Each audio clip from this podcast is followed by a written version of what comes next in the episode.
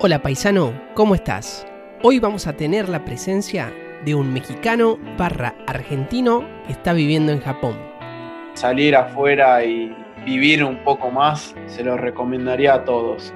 Alex nació en México, pero a temprana edad su familia se mudó a Costa Rica. Desde chico aprendió y conoció lo que es mudarse a otro país no tenía en mi cabeza la dimensión de lo que significaba moverse a otro país. Llegó a la Argentina como un adolescente, donde se le pegó un poquito nuestro acento y también la cultura. Hay veces que me podrá ver tomando mate con un ruso en Japón o me podrá ver con los japoneses tomando mate.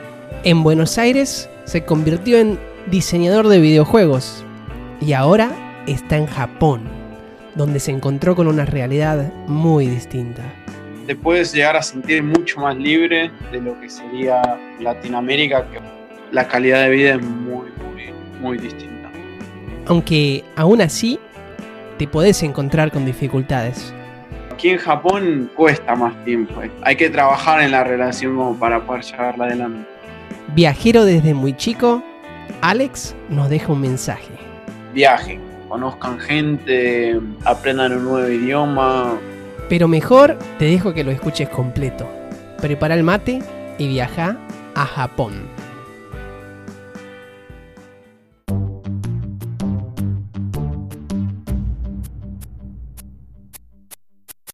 Hola Alex, ¿cómo estás? ¿Cómo va la vida en Japón? Hola Agustín, la verdad que todo muy bien aquí en Japón. Si bien es en la otra parte del mundo y es otro idioma distinto, la verdad que está muy bueno, eh, se puede disfrutar, se puede hacer amigos, la verdad que se vive muy bien.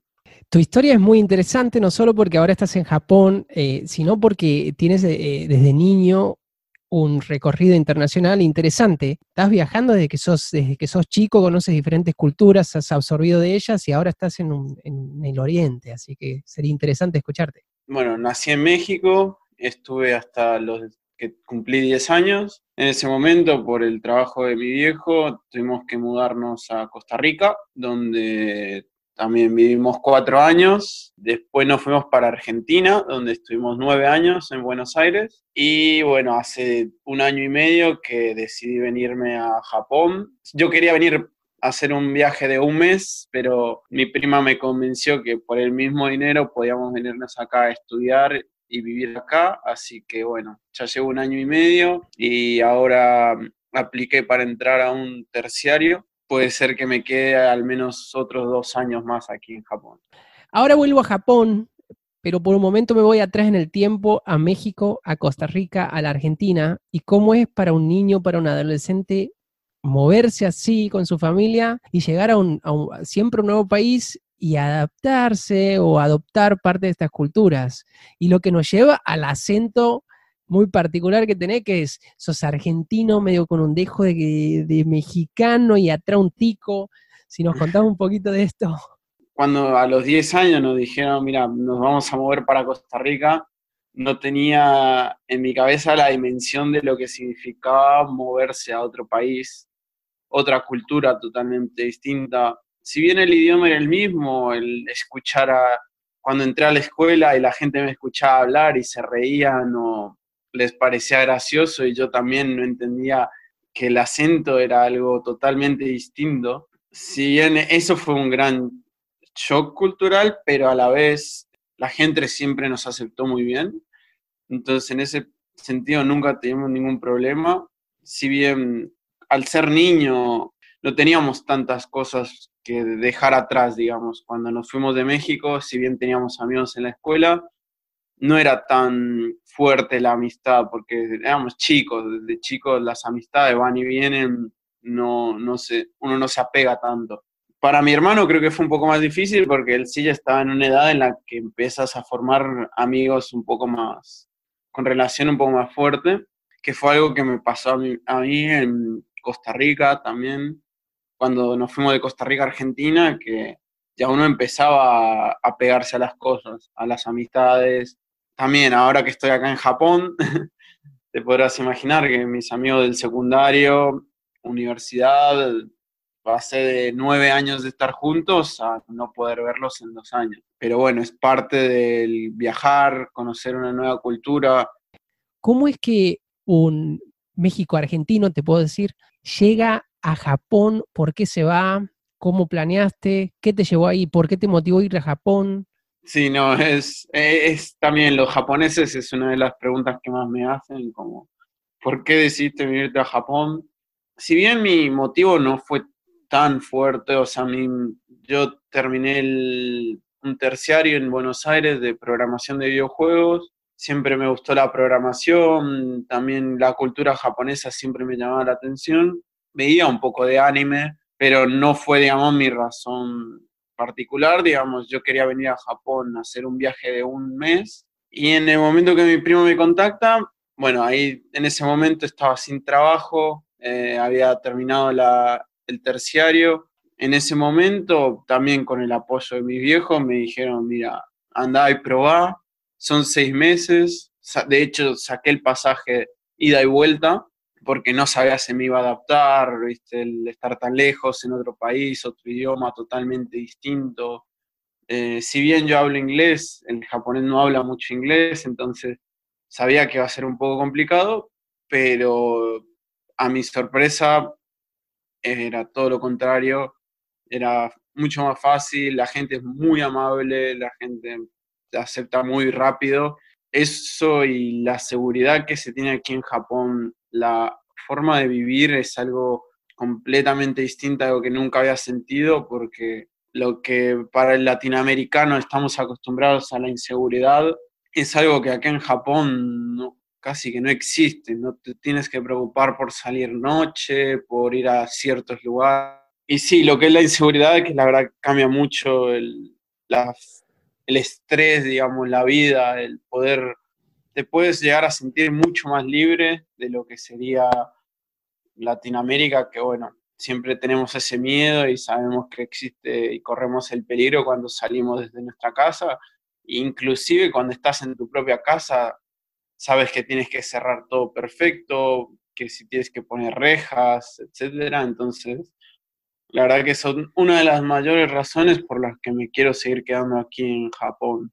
Calidad de vida y libertad, ¿no? Mencionaste eh, eh, dos cosas fundamentales para, ser feliz y que lamentablemente en nuestros países eh, no tenemos o muy baja comparado con otros lugares, más que nada con Japón.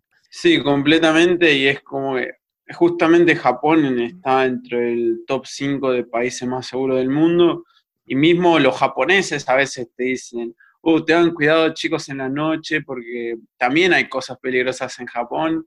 Y es como que, bueno, es normal porque no conocen realmente cómo es vivir en países donde realmente la inseguridad es alta. Pero sí, la verdad que la calidad de vida es muy, muy, muy distinta. ¿Qué fue lo que más te choqueó culturalmente o lo que vos digas, a esto me va a costar adaptarme o algo que que esté en tu mente que recuerdes que fue realmente choqueante, diferente? Creo que lo más choqueante que puedo llegar a decir es, si bien sí, la inseguridad, lo, eh, lo silencioso que son las calles, lo pacífico que es todo, pero más que eso yo creo que son las relaciones entre las personas. El japonés es muy frío, es muy distante, es difícil hacer amigos con los japoneses porque ellos tienen una relación entre la que es la persona superior y la persona inferior. Eso es lo que más a mí, por ejemplo, me cuesta trabajo. Tú a una persona mayor o tu jefe le tienes que hablar de una forma distinta a la que le hablas a alguien de menor edad o a alguien que tengas encargado, digamos ese sentimiento de que yo soy superior a ti y tú tienes que hacer lo que yo diga es lo que más a mí me cuesta. El jefe rodeado por sus trabajadores, si el jefe quiere ir a tomar, todos tienen que ir a tomar. Si el jefe quiere hacer esto, todos tienen que hacerlo. Si el jefe no se toma vacaciones, nadie se puede tomar vacaciones. Si el jefe se queda horas extra, nadie se puede ir antes que él. La verdad que a mí todavía me cuesta mucho adaptarme a eso y es una de las razones que a veces digo, mm, no sé si quiero realmente vivir como japonés, digamos. Como extranjero, ¿tenés o es obligatorio, mandatorio adaptarte a esto o actuar de la misma forma que un japonés o ellos no lo esperan de parte de, alguien que no es japonés? Sí, muy buena la pregunta porque siempre, siempre con mis amigos extranjeros siempre decimos lo mismo y es que al ser extranjeros, obviamente ellos no esperan que seamos así. Si vienen, si vas a em, trabajar en una compañía internacional, en una compañía grande, ahí sí que van a esperar eso de ti, pero digamos que tenemos ventaja al ser extranjeros porque ya con el hecho de poder hablar japonés ya para ellos es impresionante. El hecho de que podamos hablar, que podamos comunicarnos, para ellos es suficiente pero sí hay veces que esperan que tú les hables de esa forma y sí esperan que tú les tengas el respeto a ellos por ser superiores. Pero es cierto que tenemos una cierta ventaja y no son tan estrictos como serían con un japonés. Me dijiste que eh, es complicado ser amigo, amigo de, o hacer relaciones de amistad con un japonés, ¿no? Con la gente de Japón. Imagino que algún amigo japonés tenés, pero ¿cómo, cómo se conforma tu círculo social? ¿Mucho extranjero? ¿Mezcla de todo el mundo? ¿Argentinos? ¿Con quién te juntás ahí? Cuando llegué yo aquí a Japón no, no podía hablar nada, no sabía nada de japonés. Salía, sabía decir hola y gracias, era todo lo que sabía decir. Arigato.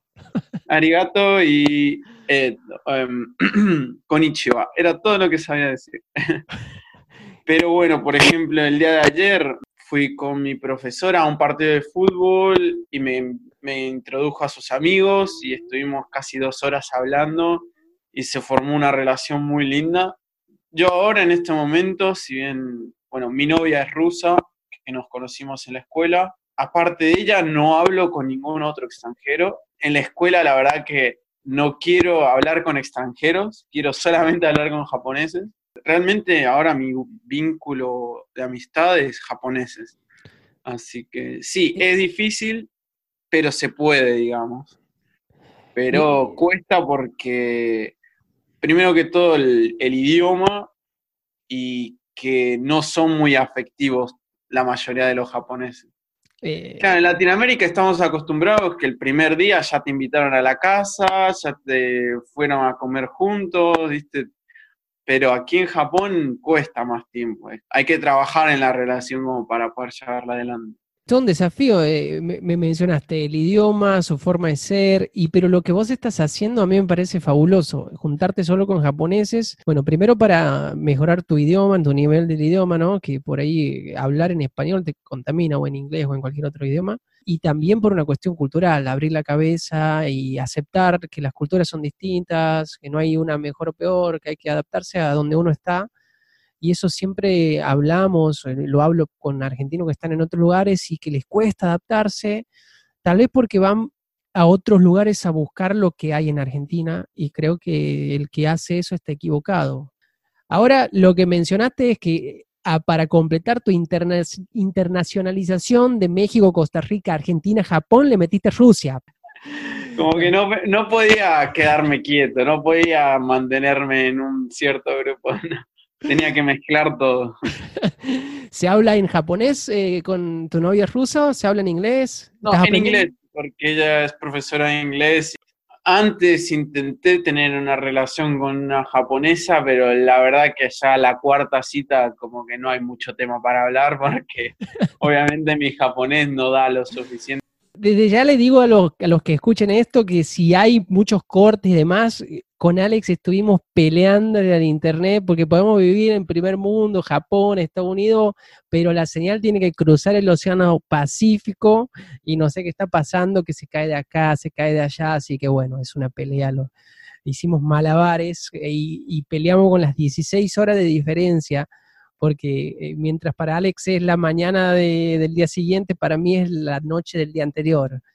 Así que, pero por eso te agradezco, te agradezco esto de conectarte y de contarnos esta experiencia espectacular, cultural, que ya sos una persona tan interesante desde lo cultural y podríamos hablar horas. Eh, sí, no, totalmente. Eso es algo que yo me di cuenta desde que llegué, lo mucho que crecí en cuanto a madurez, en cuanto a la forma de pensar, la paciencia que le puedo llegar a tener a la gente y creo que es algo que siempre me ayudó y creo que fue por el hecho de mudarme todo el tiempo, todo el tiempo conocer nueva gente, hacer amistades, conocer nueva forma de pensar, es como que la cabeza se agranda en una forma que te permite ver el mundo, digamos, o las cosas de muchos puntos de vista, entonces es como que la verdad que es lo que más me gustó de esto, de experiencia, al menos de estar viviendo aquí en Japón, que puedo llegar a compartir eh, ideas con japoneses, mismas pasiones. Si bien estamos en el otro lado del mundo,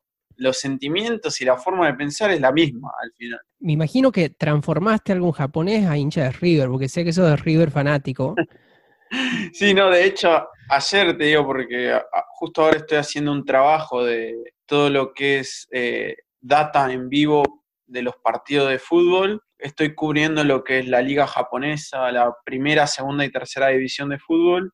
Justo ayer me encontré a estos amigos que son hinchas del equipo de Sagan Tosu, que es donde jugó Fernando Torres, y que me querían convertir. Me dijeron, ¿a qué equipo le vas aquí en Japón? No, todavía no y me decían, toma, te doy la camiseta ahorita y quiero que vengas todos los fines de semana con nosotros. ¿Qué mensaje le darías a un argentino o un mexicano, un latino, cualquier persona que esté, que, esté ahí, le esté picando ese bichito para salir y conocer otros lugares, vivir afuera? ¿Cuál es tu mensaje? ¿Qué le, qué le te gustaría decirle ahora? Y yo le diría que si le está pensando que lo haga, porque la verdad que sí, uno cuando, cuando empieza a decir, uh, me voy a ir lejos, voy a encontrar amigos, un buen lugar, uno cuando llega se da cuenta que la gente, que siempre hay buenas personas en todos lados, el hecho de irte a otro país te va a hacer darte cuenta de las cosas que tenías y de las cosas que tienen los otros países distintas. Te vas a dar cuenta de las cosas buenas que tenía tu país y también de las cosas malas. Te vas a dar cuenta de que, de que sí, de que el mundo es completamente distinto, pero al final somos todos humanos y como que la vida del todos buscamos lo mismo. Si no tienen nada que dejar atrás, ninguna responsabilidad, eh, les diría que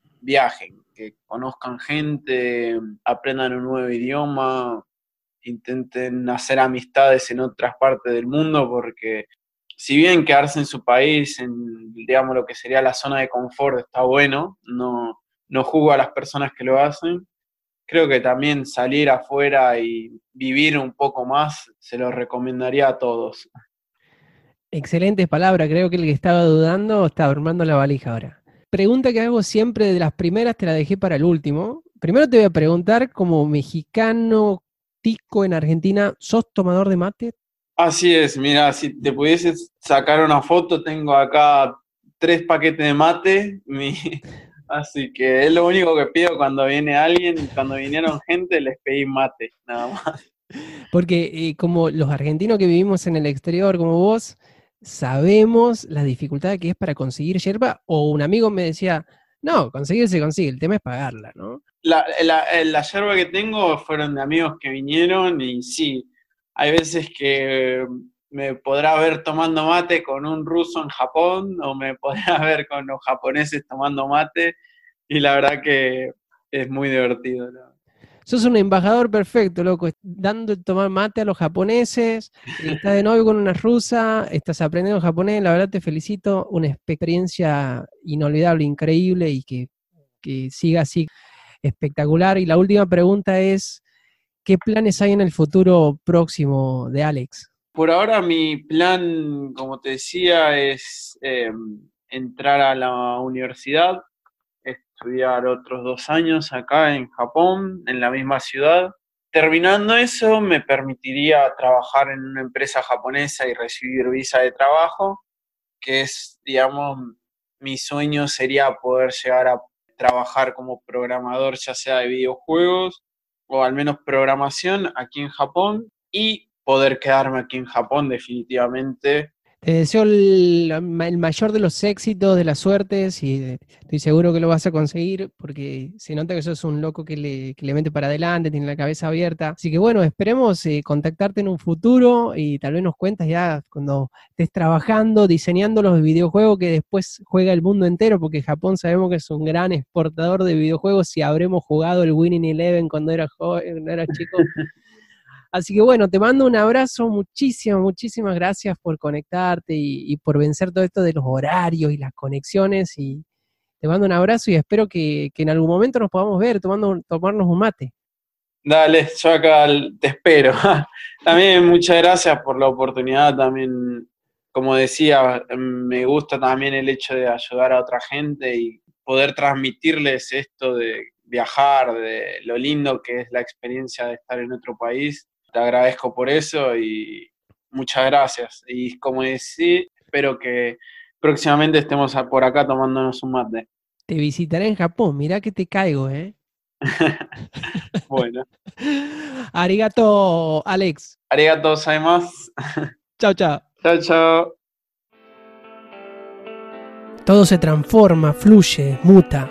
Un viaje de un mes se convierte en un viaje de meses para aprender un idioma de años para estudiar en la universidad, para finalmente, quién sabe, Alejandro sea un residente en Japón definitivamente, trabajando, diseñando los videojuegos que el mundo va a jugar. ¿Y vos? ¿Te animarías a una aventura así? Contanos cuál es tu idea, tu experiencia, tu proyecto.